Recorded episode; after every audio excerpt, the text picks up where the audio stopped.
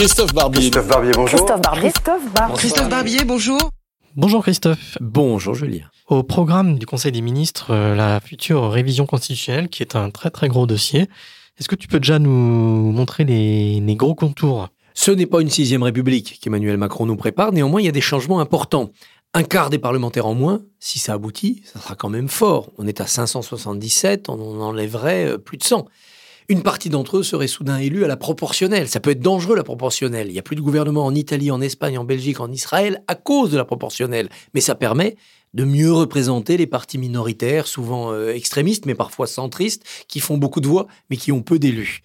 Il y a cela, il y a d'autres choses. Nous sommes habitués à voir nos anciens présidents de la République aller siéger au Conseil constitutionnel, ça serait supprimé. Avoir les ministres qui ont créé des scandales aller devant la Cour de justice de la République, elle serait supprimée, ils iraient devant la justice ordinaire. Voilà des changements qui seraient, qui seraient importants. Et puis peut-être le plus important d'entre eux pour les citoyens, le référendum d'initiative partagée. On le voit avec la réforme des aéroports de Paris, il faut réunir plus de 4 millions de pétitionnaires pour avoir le droit de voir le sujet étudié au Parlement avec la réforme Macron, avec un million seulement de signatures, ce qui est plus accessible désormais avec les réseaux sociaux, on pourrait imposer un sujet de débat au Parlement et aller peut-être vers un référendum. Donc c'est à la fois une mesure qui ne changera pas la vie quotidienne des Français, mais cette réforme de la Constitution, ces réformes de la vie des institutions, ça peut changer un peu notre vie quotidienne. Et puis enfin, le travail parlementaire doit être accéléré.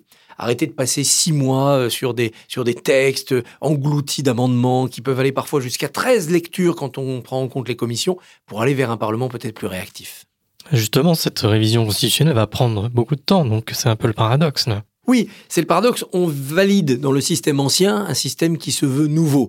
Mais il y a des choses qui peuvent passer plus vite parce que autant un changement de constitution, ça nécessite soit un référendum devant le peuple, soit un congrès avec la majorité des trois cinquièmes, conditions politiques très difficiles à réunir pour Emmanuel Macron, eh bien autant c'est compliqué pour toucher au texte de la Constitution, autant il y a autour, avec une loi simple, une loi ordinaire, une loi organique, eh bien la possibilité de bouger quand même un peu les habitudes des parlementaires. Par exemple, tout l'automne est occupé par le vote du budget.